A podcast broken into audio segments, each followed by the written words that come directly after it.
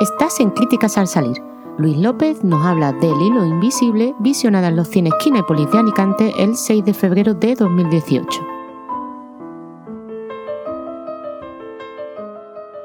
Bueno, pues ya puedo decir que he visto una de las mejores películas estrenadas en 2018, que es El hilo invisible de Paul Thomas Anderson, protagonizada por Daniel de Luis, que está otra vez nominado al, Oscar y otra vez parece que, que anuncia su retirada. Y es una cinta bellísima, claras referencias a películas como Muerte en Venecia, El seductor o La siena en el Mississippi de Truffaut, sin olvidar Lunas de Hiel de Roman Polanski. Es una historia de, se puede catalogar de amor loco, aunque tiene muchos más elementos. Paul Thomas Anderson está para mi gusto en otra liga, no hace pequeñas píldoras audiovisuales para, que cojamos el sueño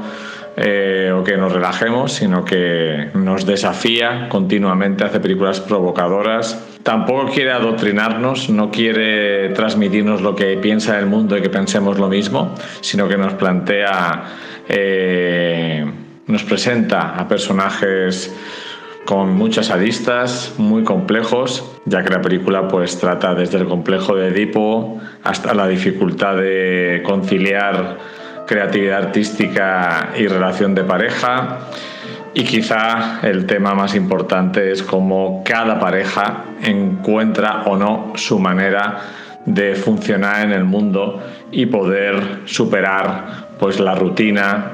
eh, la diversidad de visiones del mundo, también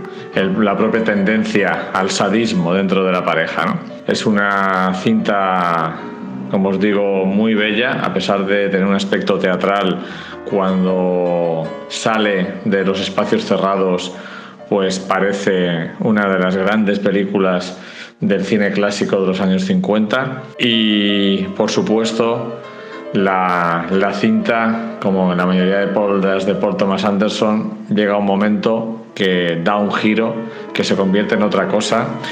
Y a pesar de, como digo, de ese tono teatral y de un ritmo lento, es una película que, en mi opinión, si entras en lo que te propone, te engancha desde el primer momento. Es cierto que hay algún bajón de ritmo que la aleja de la obra maestra, pero es una cinta con una gran fuerza expresiva, además para los que seáis amantes de la, de la moda y del diseño os va a parecer una, una cinta preciosa.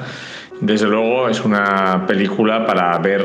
para darle diferentes visionados y lo más interesante es que creo que no va a dejar indiferente a nadie y que provoca un largo debate después de, después de verla. No es de esas películas que dices, ay, mira, qué bonita es, eh, pero ya no, no te propone nada más, no te sugiere nada más. Es una película que crece y crece en tu cabeza